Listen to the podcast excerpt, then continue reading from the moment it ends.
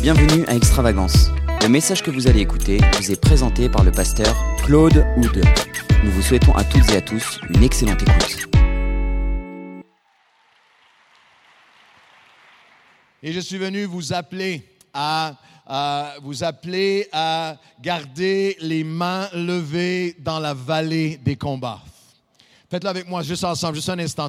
Tendez vos mains, Seigneur, on va lever nos mains ensemble ce soir et demain soir. Enseigne-nous que ton onction nous conduise. Je prends autorité au nom de Jésus contre toute opposition distraction, confusion de l'ennemi. Nous réclamons un ciel ouvert, une parole prophétique et que celui ou celle qui a vécu des épreuves, qui a vécu des déceptions, qui a vécu des pourquoi, qui a vécu quelques raisons que ce soit, des combats de si longue durée, que les mains commençaient à baisser, les, les mains du combat commençaient à baisser par la puissance de ton esprit. Tu vas relever nos mains pour le combat, élever nos mains dans la vallée des combats. Nous déclarons ces deux soirées, ces deux soirées ensemble. Euh, nous déclarons cette semaine ensemble, non pas la fin demain soir, mais le commencement d'une alliance ensemble qui va faire trembler les ténèbres dans le nom de Jésus. Reculer les ténèbres et crier à la francophonie que Dieu agit de manière miraculeuse à l'île de la Réunion.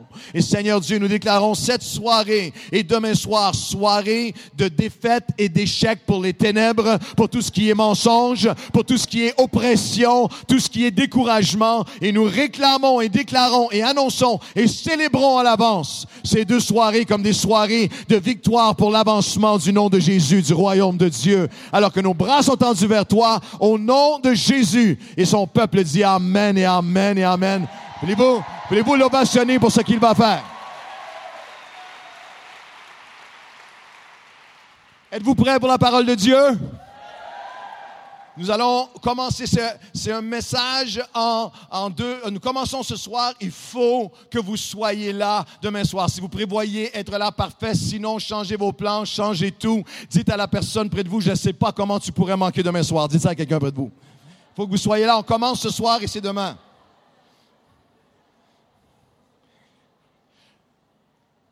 Lorsque nous nous allons tourner ensemble, tourner avec moi dans la parole de Dieu à Exode chapitre 17. Tout le monde ensemble, le texte va être à l'écran. Mais dans vos Bibles, à Exode chapitre 17, les versets 8 à 14, les mains levées dans la vallée des combats. L'histoire de notre Église à Nouvelle Vie, c'est une histoire de main levée dans la vallée des combats. Lorsque vous euh, entendez qu'il y a plus de 4500 personnes et que de l'Église, il y a une, implantation d'Église qui a pris place euh, partout dans la province et, que euh, le progrès que Dieu a donné, il faut que vous voyez, il faut que vous compreniez qu'il y a une photo qui va apparaître peut-être juste avant. ça, c'est les débuts de notre Église. Nous étions juste une poignée, quelques personnes, les mains levées dans la vallée des combats. Moi, je regarde cette photo, je reconnais les gens qui sont encore là et qui, euh, qui ont les mains levées. on ne parle pas physiquement seulement des mains levées, on parle de, cette dépendance euh, devant Dieu qu'on va euh, élaborer et développer ensemble ce soir et demain soir. L'Église Nouvelle Vie a commencé avec un groupe de personnes sur la rive sud de Montréal. Et au Canada, euh, lorsque je regarde à l'abondance du nombre d'églises que vous avez dans votre île, il y a une richesse euh, qui, est, euh, qui est le fruit d'un réveil passé dans cette île. nous avons dans la province de Québec, la moyenne d'âge des églises est de 60 à 70 ans d'existence, moyenne d'assistance moins de 70 personnes. C'est un des endroits les moins évangélisés d'Amérique du Nord. Lorsqu'on a débuté, quelques, quelques personnes, on a loué ce petit local qui, est de, qui était à, à peu près la grandeur de l'estrade que vous avez ici, et on n'avait même pas de chaises. Euh, il y a une église euh, qui, avait dit on va vous prêter, on va vous, euh, donner 100 chaises. C'est un don magnifique. Et trois jours avant que l'église commence, ils ont appelé, ils ont dit non, les anciens se sont rencontrés, on vous donne pas les chaises finalement. Alors on était, j'étais qu'est-ce qu'on va faire? On n'a pas de chaises. Et il y a un jeune homme qu'on avait conduit au Seigneur qui m'a dit, Pasteur Claude, compte sur moi, je vais t'avoir 100 chaises pour samedi soir ou tôt, tôt, dimanche matin. J'ai dit, Daniel, il faut, faut que tu sois sérieux, on peut pas commencer sans chaises. non, non. Et, il a tenu sa promesse, les chaises sont arrivées et lorsque j'ai eu le malheur de lui demander, tu as pris où les chaises? Il a dit, mon papa, il a un club de striptease à Montréal. Et ils sont fermés le dimanche. Alors, sérieusement, on a nettoyé chaque chaise, prié sur chaque chaise, imposé les mains sur chaque chaise, euh, chassé tout ce qu'on avait à chasser de démoniaque sur chaque chaise. On a commencé avec des chaises empruntées, une seule personne est convertie dans la salle, 40 personnes, une personne, Céline, une institutrice qui est encore avec nous. Quelqu'un l'avait invité à la première réunion de Nouvelle Vie, une seule inconvertie qui était là. Vous savez, lorsqu'on est 40 et qu'il y a quelqu'un qui ne connaît pas le Seigneur, tout le monde le sait. Tout le monde dans l'église était là et moi j'étais très très Billy très très évangéliste. Alors vers la fin, j'ai dit peut-être qu'il y a quelqu'un ici ce matin qui ne connaît pas le Seigneur. Et tout le monde m'a dit oui oui pasteur, elle est là, elle est là. Et j'ai si vous voulez donner votre vie au Seigneur, et Céline levé sa main, la première, la première. Nous sommes dans des milliers de baptêmes plus tard. Il y a quelques photos euh, qui sont là de l'Église aujourd'hui, euh, actuellement. Et, et, et ce que Dieu a fait, on va, on va rester sur celle-là, la prochaine. Et l'Église Nouvelle Vie a commencé et doit continuer. L'Église Extravagance a commencé et doit continuer avec les mains levées dans la vallée des combats. Nous allons regarder notre texte ensemble dans Exode chapitre 17 et au verset 8. Amalek vint combattre Israël à Réphidim. Et alors Moïse dit à Josué, Choisis-nous des hommes, sors et combat Amalek. Demain, je me tiendrai sur le sommet de la colline, le bâton de Dieu à la main. Et Josué fit ce qu'il lui avait dit Moïse pour combattre Amalek. Et Moïse, Aaron et Hur montèrent au sommet de la colline. Et lorsque Moïse élevait ses mains, Israël était le plus fort. Et lorsqu'il baissait ses mains, lorsque ses mains faiblissaient, l'ennemi gagnait du terrain, était le plus fort. Les mains de Moïse étant fatiguées, ils prirent une pierre qu'ils placèrent sous lui, et il s'assit dessus. Et Aaron et Hur, quelle image! Et Aaron, et Hur soutenaient ses mains, l'un d'un côté, l'autre de l'autre. Et ses mains restèrent fermes jusqu'au coucher du soleil. Et Josué vainquit Amalek et son peuple au tranchant de l'épée. Et l'Éternel dit à Moïse, écris cela dans le livre pour que le souvenir s'en conserve jusqu'à l'île de la Réunion en 2016, que mon peuple puisse entendre. Et il déclare à Josué que j'effacerai la mémoire d'Amalek du dessus des cieux. Il dit même un peu plus loin, parce que la main a été levée, il y aura combat, il y aura guerre de l'Éternel contre son ennemi de génération en génération. Voulez-vous dire à haute avec moi, de génération en génération? Nous allons regarder ensemble, commençant ce soir et, demain soir. Un point seulement ce soir. Dites à quelqu'un près de vous, c'est encourageant, un point. Il va être moins long que d'habitude. Dites ça à quelqu'un près de vous. Déjà, il y, a, un sentiment de victoire là, qui monte. Nous allons voir ensemble la foi et la faveur et les mains levées, le flot et les courants le flot des courants et combats des mains levées demain soir, la frustration et la fatigue et les mains levées, et la famille qui fortifie euh, les mains levées. Dites à quelqu'un près de vous, Dieu va parler à ton cœur ce soir et demain soir. Dites ça à quelqu'un près de vous. La foi, la faveur et les mains levées. Lorsque Moïse élevait les mains, lorsque Moïse élevait les mains, le peuple de Dieu était le plus fort.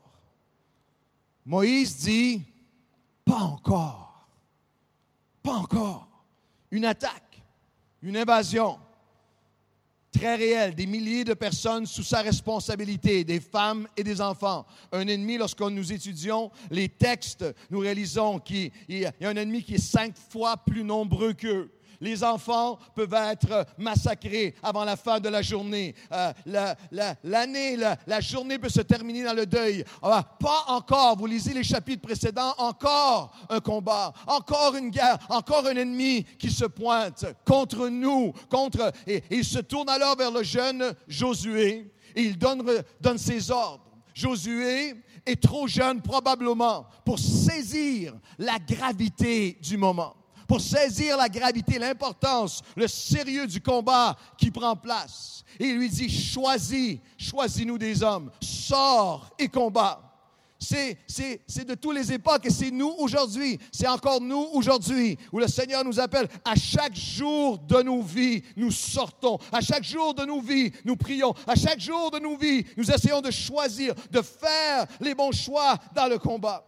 Moïse, à 80 ans, Aaron a 83 ans et Hur a dans les 80 ans, mais ils font ce qu'un enfant de deux ans fait. Il lève les bras. Comme un enfant vers le... Euh, vous l'avez vécu, vous qui avez eu des enfants, lorsque mon garçon, euh, euh, deux ans peut-être, et on marche sur le bord d'une plage, et, et, déjà à deux ans, je viens pour lui prendre la main. Non, non, moi, il est un grand garçon, vous savez. et là, comme il marche seul, mais, mais il y a une vague qui vient un peu le... le wow, il y a une vague qui vient le prendre. Qu'est-ce qu'il fait, papa? Moïse, l'homme de Dieu, fait la seule, c'est la seule, prend la seule, la meilleure, l'unique décision stratégique qui s'impose.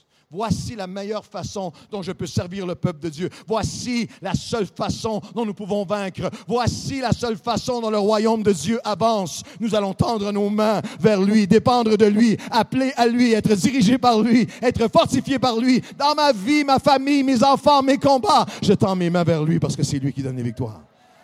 Mhm.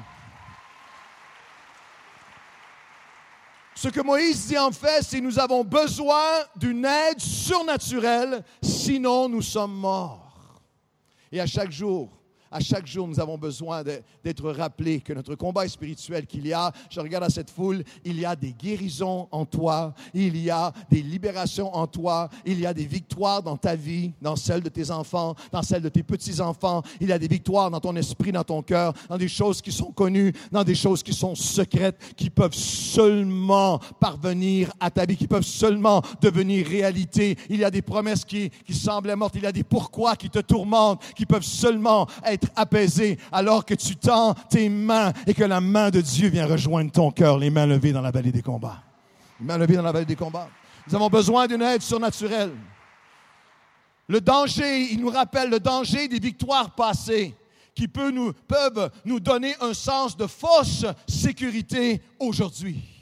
Euh, dans, dans, votre vie personnelle, que les victoires d'hier euh, sont hier et aujourd'hui, tu as besoin de mains. Dans la vie de cette Église, cette Église a avancé parce qu'il y a des leaders avec les mains levées. Et ce que je ressens, en les côtoyant, c'est que leurs mains demeurent euh, levées. Il n'y a pas un sens d'orgueil, il n'y a pas un sens de on est capable, il n'y a pas un sens de relâchement. Mais ce que je ressentais dans mon esprit, c'est qu'il doit y avoir des centaines et centaines d'autres euh, chrétiens du peuple de l'Église extravagance euh, qui prennent au sérieux, qui sont réveillés à la réalité. Nous avons besoin de venir soutenir les mains, nous aussi. Ce combat est le nôtre. Cette mission est la nôtre.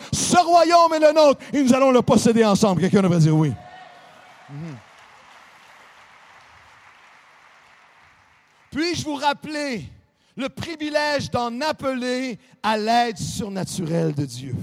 Jésus dit, vous n'avez pas, toute la Bible nous enseigne, mais Jésus nous enseigne, vous n'avez pas été créé pour combattre euh, euh, sans sa faveur divine. Tu n'as pas les ressources en toi-même dans la vie spirituelle pour vaincre. Euh, tu n'as pas, tu n'as pas été créé pour vaincre par toi-même. Tu as été créé pour lever tes mains et être rempli de jour en jour de ses forces et de voir ses victoires pour lui donner à lui la gloire. Et, c'est un rappel. C'est un rappel. J'ai été de face à face avec plus de 25 000 pasteurs et leaders chrétiens dans les dernières quinzaines d'années. Et, j'enseigne dans un collège biblique où il y a plus de 300 étudiants. Il y a des centaines d'étudiants de, qui prennent nos cours par streaming, par Internet, partout à travers la francophonie. Je côtoie des pasteurs, j'ai côtoyé des pasteurs, des leaders des églises dans plus de, de, 35 pays du monde. Et il y a un rappel, nous pouvons compliquer la prière, nous pouvons négliger la prière, nous pouvons penser graduer de la prière, nous pouvons motiver d'autres à prier alors que nous sommes nous-mêmes dans une saison où les bras sont en train de baisser vous regardez au royaume de Dieu, vous avez différents dans un coin dans un coin, vous, euh, vous avez ceux qui s'accrochent à une tradition, à des exploits du passé, alors qu'aujourd'hui, il ne reste que des vestiges. De l'autre côté, vous pouvez avoir, euh, à l'autre extrême, les professionnels du ministère avec leurs formules 1, 2, 3 et 4. De l'autre côté, vous avez ceux qui sont satisfaits d'être bien entre nous. On se fait du bien jusqu'à ce que Jésus revienne. Et au milieu de tout cela, il y a la voix de Dieu qui appelle, trouverai-je un peuple à l'île de la Réunion qui va lever ses mains dans la vallée des combats afin que l'ennemi puisse reculer? Trouverai-je un peuple qui va intercéder, qui va combattre? Trouverai-je un peuple qui va dépendre de moi et oser me croire pour les choses impossibles aux hommes, mais possibles à Dieu? Quelqu'un devrait dire oui. Je parle de cette dimension. Je parle de cette J'étais en vacances avec mon épouse et les enfants il y a plusieurs années. Nous étions au Mexique. Et un matin tôt, alors que je marchais, il sur le bord de la plage et je priais, et puis il y avait un, magnifique, c'était comme un navire. Et je voyais que c'était un bateau, mais il était euh, accosté, mais je voyais qu'il n'était plus en mer, un magnifique navire. Et, lorsque je me suis approché, j'ai réalisé que c'était un restaurant 5 étoiles.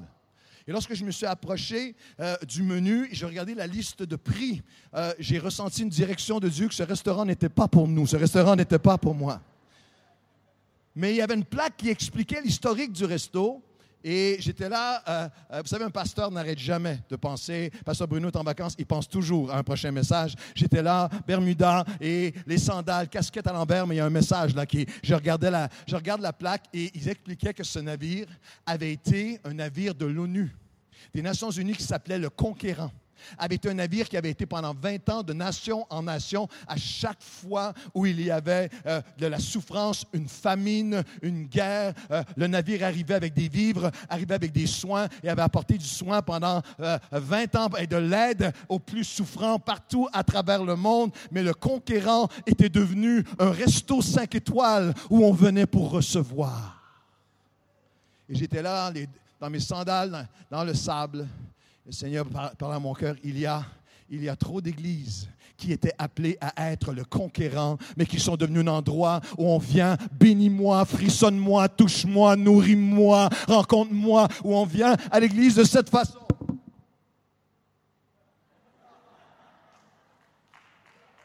Et l'Esprit de Dieu dit à l'église, à l'église extravagance. Euh, euh, il y a une équipe qui va tout faire pour vous nourrir, pour vous bénir, pour que la louange soit formidable, pour tous les services possibles. Mais l'appel de Dieu n'est pas de venir, euh, le conquérant doit être ravivé. On ne vient pas à l'église comme ça.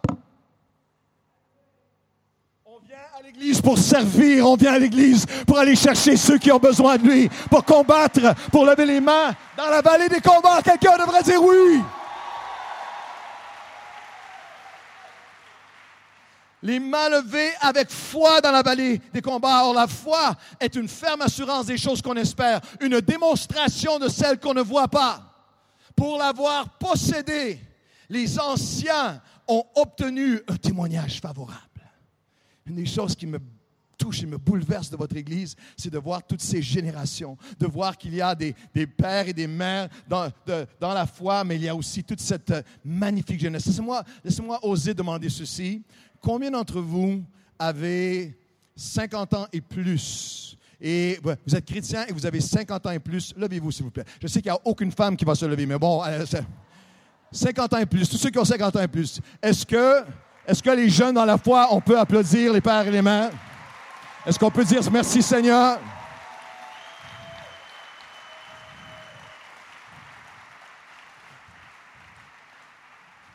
Vous pouvez vous asseoir un instant, mais je veux dire à tous les pères et les mères dans la foi, par la foi, les anciens ont obtenu un témoignage. Et cette jeune génération a besoin de vous voir, non pas seulement hier, mais aujourd'hui, les mains levées dans la vallée des combats. Aujourd'hui, croyant Dieu pour de grandes choses. Aujourd'hui, réclamant les âmes. Aujourd'hui, priant pour ceux qui sont malades. Aujourd'hui, à travers les épreuves, vous, nous avons besoin. La génération plus jeune, de génération en génération, a besoin d'hommes et de femmes, de mères et de pères dans la foi qui vont leur modeler encore aujourd'hui une vie avec les mains levées dans la vallée des combats.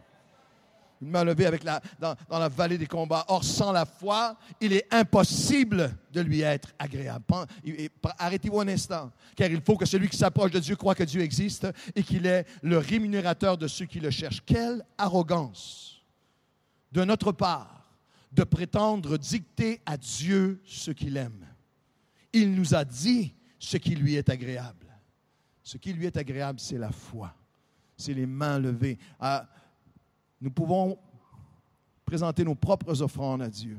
Mais sans la foi, il est impossible de lui être agréable. Il peut y avoir de l'ancienneté dans l'Église. Il peut y avoir une histoire d'il y a 30 ans quand j'ai donné ma vie au Seigneur. Il peut y avoir une bonne doctrine. Il peut y avoir un historique de réveil. Il peut y avoir euh, toutes sortes de manifestations. Mais Dieu dit, il peut y avoir des chants, il peut y avoir des cantiques, il peut y avoir de la louange. Mais ce qui lui plaît, ce qui active sa main, ce qui réjouit son cœur, quel que soit notre âge ou notre historique, c'est un peuple qui se tient dans la brèche avec foi et qui croit à Dieu. J'espère que quelque chose bouillonne dans votre cœur, peuple de l'Église.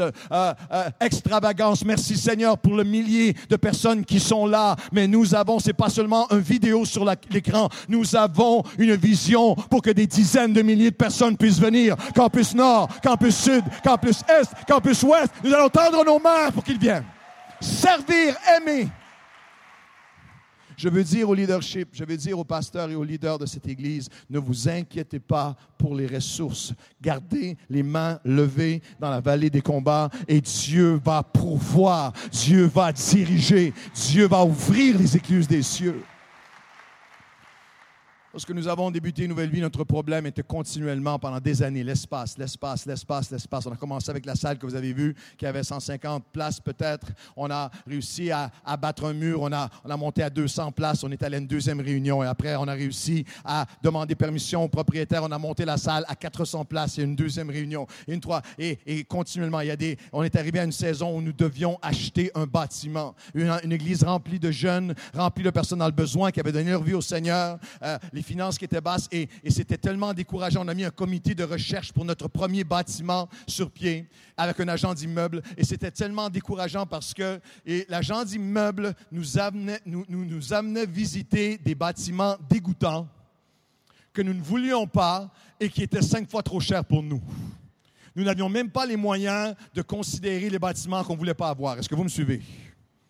Et c'était tellement décourageant. Qu'est-ce qu'on va faire? Et, j'ai passé des nuits à agoniser, à dire qu'est-ce qui va arriver? Là? Et, des réunions, les gens étaient debout, des gens s'approchaient et ressortaient. Deuxième réunion, on, a, regardait une troisième réunion, on n'avait pas les bénévoles et, le bâtiment. Qu'est-ce qui va se passer? Et on avait une emphase vers les nécessités. On donnait euh, de tous les côtés. Et il y avait ces voix, il y avait même ces voix humaines, ces gens qui disaient, vous donnez toutes, toutes sortes de ressources aux pauvres, à la mission, à Haïti, au monde entier. Vous n'aurez jamais de bâtiment. On était en jeûne et prière et mon épouse euh, euh, regarde un journal et, on, on, avait sillonné la ville, on avait trituré la ville, on ne trouvait rien. Et mon épouse regarde dans le journal et elle voit euh, un encan immobilier. Un il m'a dit, regarde le bâtiment, exactement à quelques rues de chez nous, il n'y avait aucune pancarte. C'était un centre commercial.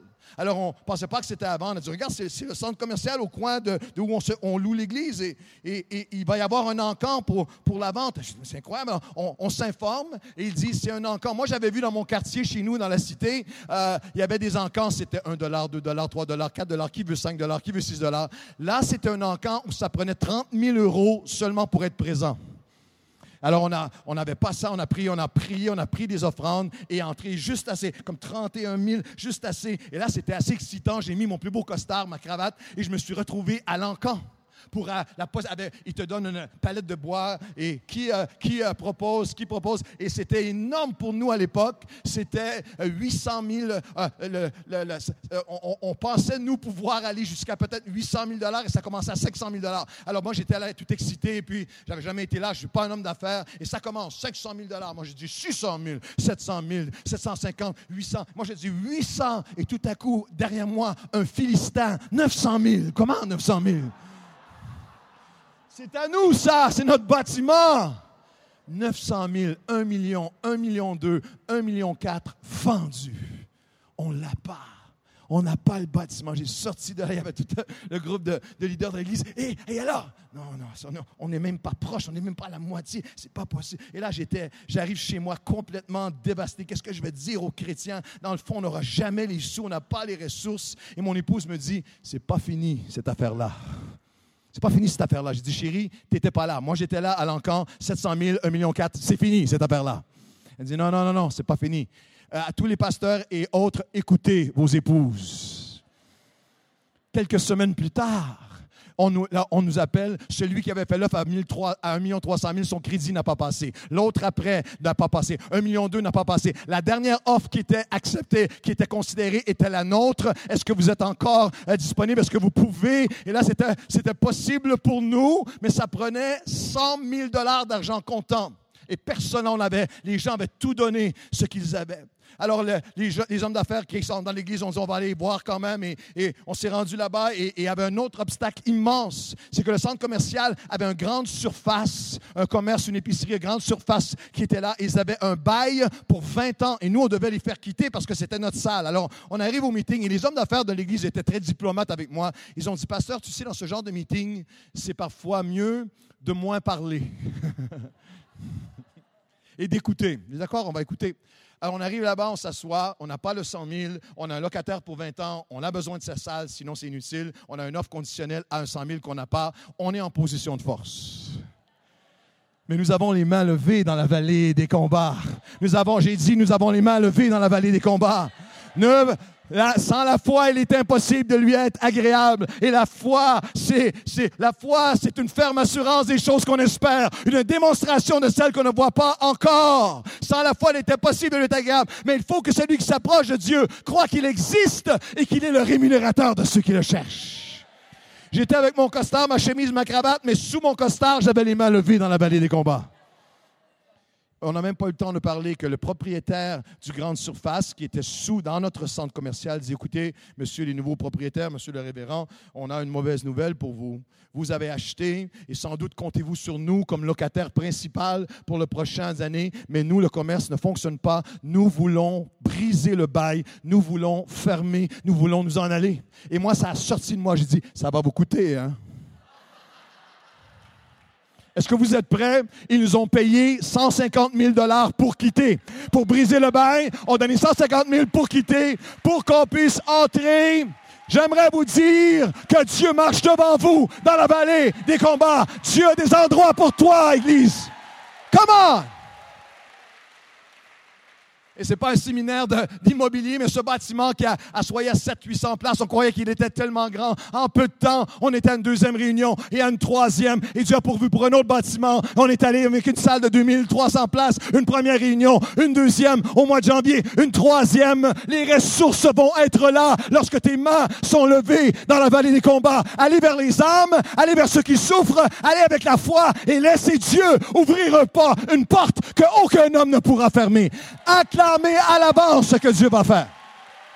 Allez, allez, extravagance!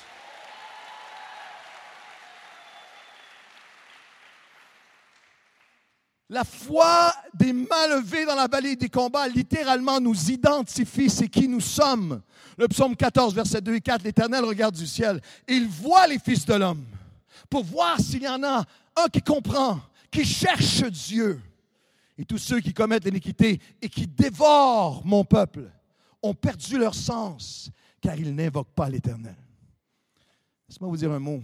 Les mains levées avec foi pour les choses impossibles, c'est ce qui nous identifie comme enfants de Dieu. Et je vais dire avec douceur, mais je prie avec onction, que si vous voyez quelqu'un, vous voyez une église, vous voyez un leader qui dévore le peuple de Dieu, parce que le texte dit ici, pour voir s'il y en a qui comprennent. Tous ceux qui commettent l'iniquité et qui dévorent mon peuple ont perdu leur sens car ils n'invoquent pas l'Éternel. Je vais vous dire qu'un des, des signes les plus certains de quelqu'un qui n'invoque plus l'Éternel, c'est lorsqu'il attaque et dévore le peuple de Dieu, lorsqu'il critique et abaisse le peuple de Dieu. Parce que lorsque vous vous approchez du cœur de Jésus, lorsque tu lèves tes mains et que tu t'approches du cœur du Père, il y a un amour dans son cœur pour son Église. Il y a un amour dans son cœur pour son peuple. Il y a une affection, une appréciation. Il peut y avoir des différences, il peut y avoir eu toutes sortes de choses dans le passé ou le présent, mais nous sommes rachetés par son sang. Nous sommes frères, nous sommes sœurs, qu'il n'y ait pas de conflit entre nous. Nous sommes frères. Et lorsque tu t'approches du cœur de Dieu avec des mains levées, il te donne un amour pour le corps de Christ et que l'Église du Seigneur dise Amen. Amen ce soir et applaudisse le corps de Christ à l'île de la Réunion. Toute son Église. L'intercession des mains levées. L'intercession des mains levées. Dans Job chapitre 9, il y a, il y a ce texte magnifique qui apparaît à l'écran. Il n'y a aucun. C'est littéralement le cri de quelqu'un qui est loin de Dieu, de quelqu'un qui a besoin de délivrance, de quelqu'un qui est suicidaire, de quelqu'un qui a des dépendances qui le détruisent, de quelqu'un qui est dépressif, de quelqu'un qui a connu Dieu et qui est loin, qui est tourmenté. C'est comme si pendant une seconde, si pendant une seconde, alors qu'on se réunit ensemble, nous pouvions entendre le cri Le cri des milliers dans, les montagnes et sur la côte, au nord, au sud, à l'est et à l'ouest. Le cri de milliers de personnes qui ne connaissent pas Dieu à l'île de la Réunion. Le cri de ceux qui ont été sous des jougs de superstition et de sorcellerie. De ceux qui ont connu Dieu mais qui sont maintenant loin. De ceux qui ont le cœur tourmenté. Et Job dit, il y, a, il y, a, ce cri qui monte. Je crois de tout mon cœur que si pendant une seconde spirituellement, nous entendions le cri de tous ceux qui sont autour de notre Église, il y a quelque chose en nous, nos mains qui se lèveraient, oh Dieu, nous sommes des intercesseurs. Nous nous tenons dans la brèche afin que non, ton esprit puisse délivrer. Il n'y a, et la, la personne crie et dit, il n'y a aucun médiateur, intercesseur, paga, en, en hébreu, l'intercesseur, paga. Il n'y a aucun médiateur, intercesseur entre nous, oh Dieu. Ne manquez pas ceci, un portrait prophétique. Aucun qui puisse avoir une main sur l'épaule de Dieu et une main sur les hommes, afin que ce bâton soit enlevé de sur moi et que je sois délivré de la terreur. C'est l'image du croyant. Une main qui touche Dieu et une main pour témoigner, une main pour aimer, une main pour servir, une main pour les arracher des griffes de l'ennemi, une main qui touche Dieu afin de toucher les hommes, une main sur l'épaule de Dieu, l'intercesseur entre Dieu et les hommes, l'intercesseur qui vient combattre afin qu'il rencontre Dieu, afin que des hommes et des femmes puissent venir à lui. Quelqu'un devrait dire oui. Intercesseur. Et il y, a un équilibre divin, j'arrive à la fin du message, il y a un équilibre divin tellement magnifique dans, dans cette image. Parce qu'une main, il y a deux extrêmes qui sont, qui sont nocives, dangereuses, réduisantes, avortantes même, de l'appel de la destinée de Dieu. Une main sur l'épaule de Dieu seulement représente, représente un, un certain, certaine église, un certain christianisme où c'est nous et Dieu, on se fait du bien, on est chrétien, on est né de nouveau, on attend le retour de Jésus, on cherche des manifestations, on a de plus en plus de chants, de louanges, on est une main sur Dieu seulement et une main sur la, main, sur l'épaule de Dieu seulement, sans une main qui va vers ceux qui ont besoin de lui, peut créer un endurcissement. Une église qui est légaliste, une église qui est centrée sur elle-même, une église qui se met à juger les gens, une église qui se met toutes sortes de lois, de légalisme, de standards empêchant les gens d'entrer. Une main sur Dieu seulement. Je le dis avec, douceur, mais avec un cœur brisé. Dans ma nation, il y a des centaines de chrétiens dans des églises qui se mettent le visage dans une chaise depuis 30 ans et disent, oh Seigneur, envoie le réveil. Une main sur l'épaule de Dieu seulement peut créer un endurcissement, un égocentrisme spirituel. Une main, manquez pas ceci, une main sur les hommes seulement, sans le renouvellement, va causer un épuisement. Ça, c'est celui qui devient un activiste. Je veux sauver, je veux gagner, je veux, je veux tout faire, je veux aller aider les gens, je veux aider les pauvres, je veux aider les gens les hôpitaux, je veux aider les, jeunes, je veux aider, je veux, je veux témoigner, je veux prêcher, je veux servir, on veut changer le monde. Mais à moins que tu aies une main sur Dieu, par tes propres forces, tu vas t'épuiser tu vas user, tu vas devenir dur, tu vas devenir amer, tu vas devenir épuisé. Une main sur l'épaule de Dieu seulement endurcissement, une main sur les hommes épuisement, mais une main sur l'épaule de Dieu et une main sur les hommes, vous allez avoir son esprit à travers vous, l'intercesseur, il y a des exploits qui vont prendre place. Les mains levées. Je vais terminer, je vais terminer ce soir en vous disant que la foi et la faveur des mains levées tant la première pensée, on continue demain soir, et tant et aussi longtemps que les mains de Moïse étaient levées, le peuple triomphait. La foi 2.0, psaume 55, invoque-moi au jour de la détresse, je te délivrerai, tu me glorifieras. Invoque-moi, je te délivrerai, tu me glorifieras. Invoque-moi, je te délivrerai et tu me donneras la gloire, les mains levées. Je veux terminer et prier que l'Esprit de Dieu puisse venir pénétrer votre cœur avec cette pensée. Il n'y a pas de limite à ce que Dieu peut accomplir lorsque nous nous tenons les mains levées dans la vallée des combats. Je vous le dire à voix haute avec moi. Il n'y a pas de limite. Rien n'est impossible lorsque nous nous tenons devant Dieu, les mains levées dans la vallée des combats pour toi, pour ton fils, pour ta fille, pour toi-même, pour ton cœur, pour ta famille, pour ton avenir, pour un rêve, pour une promesse que Dieu a donnée, pour une vision que Dieu a déposée qui semble aujourd'hui impossible. Cinq fois plus d'ennemis autour de Moïse qui se, qui, qui se fondent sur eux. Mais tant et aussi longtemps où Moïse avait ses mains levées, et vous et moi avons nos mains levées dans la vallée des combats, rien n'est impossible. Alors que Alors, j'ai invité les musiciens à s'approcher. Nous allons aller à l'intercession et la prière dans un moment. Alors que j'étais, lorsque j'ai donné ma vie au Seigneur, très rapidement, le Seigneur a mis un désir sur mon cœur de le servir. Mais vous devez comprendre, je viens d'une famille de plusieurs générations d'hommes violents, d'alcooliques. C'est, je viens d'un arrière-plan criminalisé et avec toutes sortes de, tourments. j'étais affligé, j'étais pris avec un tempérament qui était, qui était terriblement colérique, qui, était, qui, qui m'a amené dans toutes sortes d'actes violents qui, qui m'ont tourmenté pendant longtemps, problèmes avec la loi et tout ce que vous pouvez imaginer. Et lorsque j'ai donné ma vie au Seigneur, ne pensez pas que lorsque j'ai donné ma vie au Seigneur, euh, les gens disaient Oh, regarde le petit pasteur potentiel qui est là. Non, les mamans cachaient leurs filles dans l'église lorsque je suis arrivé. J'avais 17 ans. Et à, l'âge de 18 ans, il y avait un, institut biblique euh, au Québec et ils ont offert un cours de, prédication. Et moi, je me suis inscrit pour voir, parce que je rêvais, j'avais un rêve secret dans mon cœur de, de servir le Seigneur. Et lorsque j'étais dans le cours, euh, c'est particulier parce qu'aujourd'hui, je donne le cours de communication depuis des années. Mais là, j'ai 18 ans, je suis dans le cours Nouveau Chrétien depuis un an au moins, et on avait une prédication de 5 minutes à faire. Et j'ai préparé tout ce que je pouvais et, j'ai donné mon message de 5 minutes. J'avais comme 30 pages de notes pour 5 minutes. Euh, et, et lorsque j'ai terminé, le, pasteur qui dirigeait le cours, qui existe encore, il est encore vivant aujourd'hui. Merci d'exister. Ah, pas sûr. Euh, et. Oui, oui, je suis reconnaissant qu'il existe. Et euh, il m'a pris à part euh, pendant qu'on prenait la pause café. Je venais de terminer, j'étais hyper fragile, je venais de terminer. Euh, lorsque j'ai terminé, il a dit Amen, on va à la pause. Il m'a pris à part et très sérieusement, pas méchamment, mais très sérieusement, c'est ce qu'il voyait, c'est ce qu'il considérait, c'était son jugement de l'époque. J'ai parlé tellement mal, mon langage, mon, élocution, mon, mon manque d'éducation, tout ce que vous pouvez imaginer. Il m'a dit, tu sais, Claude, il y, a des, il y a des gens que par leur passé, leur arrière-plan, ne pourront jamais être des serviteurs de Dieu ou des prédicateurs. Il m'a dit, toi, avec d'où tu viens, soit c'est tellement merveilleux que Dieu t'ait sauvé. Oublie, oublie la possibilité d'être un pasteur. Il m'a dit, c'est mot, mot à mot. Si tu aimes le Québec, oublie la pensée d'être un prédicateur.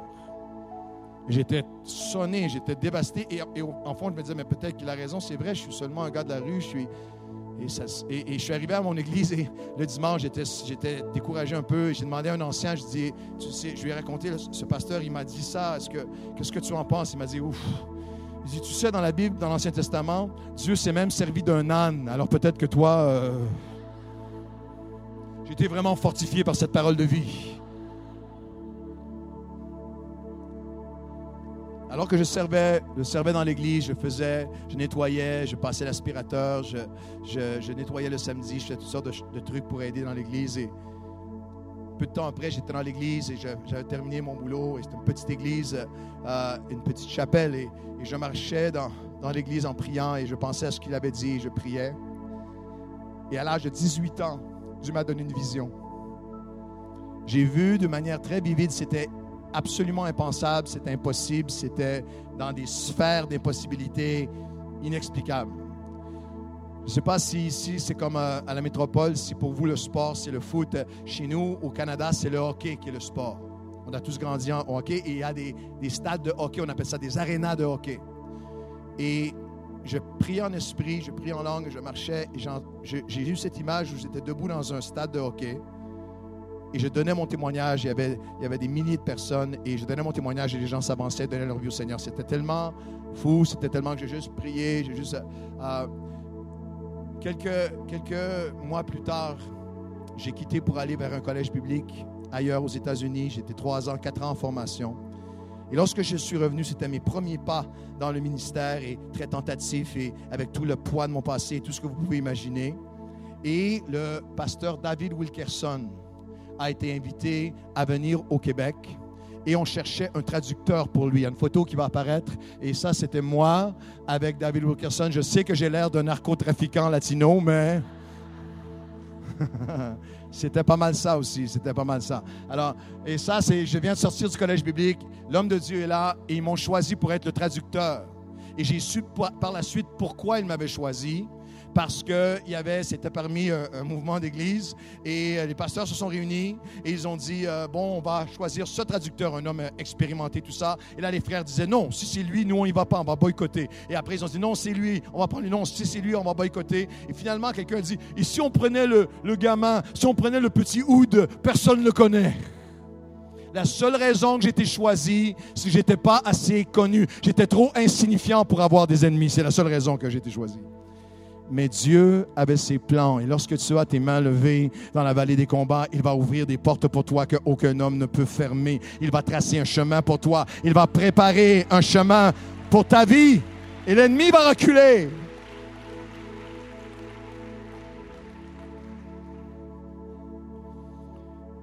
La tournée était pendant cinq semaines. Si vous pouvez imaginer, cinq semaines de réunion en réunion. Il y avait un seul soir où on était dans un stade de hockey, une aréna de. Un soir au Colisée de la ville de Québec avec 10 000 personnes. C'était la plus grande foule que la province de Québec avait jamais eu, foule chrétienne. Moi, je ne pensais pas du tout à quoi que ce soit qui est arrivé auparavant. J'étais son traducteur de soir en soir. Et à tous les soirs, avant le message, on avait un temps de prière ensemble. Il m'avait ses notes, il me montrait son message. On préparait la traduction pour être sûr que je traduisais le mieux possible. Et je traduisais pour lui. Et c'est tout. Et lorsqu'on est arrivé le soir, tous les autres soirs, c'est comme ça que ça s'est passé. Dieu s'est servi de lui. C'est dans cette croisade avec David Wilkerson que Luc Dumont est devenu chrétien et plein de gens qui servent le Seigneur encore aujourd'hui. Mais à ce moment-là, lorsqu'on arrive dans le stade, il y a 10 000 personnes, la plus grande foule de l'histoire du Québec à ce moment-là. Et David Wilkerson, il y a les chants, il y a la chorale et tout. Il y a des milliers d'inconvertis. Et il arrive sur l'estrade, et moi je suis son traducteur. Et il fait à peu près deux minutes, il s'arrête. Il dit Something's wrong. Il y a quelque chose qui ne va pas. Et moi, je me suis dit, je sais, c'est moi, c'est moi qui va pas. Il, m'a découvert, c'est un prophète, il voit les choses. en- Et il dit, non, something's wrong, something's wrong. Et là, on se tourne, et à l'époque, tous les pasteurs étaient en arrière, il y avait trois étages de pasteurs qui étaient là. Et il a dit, euh, something's wrong. Et les frères étaient là, oh, ils étaient terrifiés. Il a dit, je sais, je sais ce que Dieu me dit de faire. Je vais aller m'asseoir et je vais demander à mon jeune traducteur de donner son témoignage. Ouais, vous vous dites ça, les pasteurs, ils disent non, non, non. Ils ont passé deux ans à organiser cette soirée et là, c'est le gamin. Non, non. Tous les pasteurs étaient là, costard noir, cravate rouge, la jambe croisée. Non. Et moi, j'étais, il- il part, il s'en va, il va s'asseoir. Euh, J'ai juste commencé en pleurant à donner mon témoignage. Et à tous les cinq minutes, je me tournais, je disais revenez. Il disait non, continue, keep going, go on, go on. Et à la fin, à la fin, il est venu. Il a fait un appel. Des milliers sont venus, ont donné leur vie au Seigneur. Et c'est seulement après, le soir, après, j'étais étendu dans, dans ma chambre, pleurant devant Dieu, les bras tendus.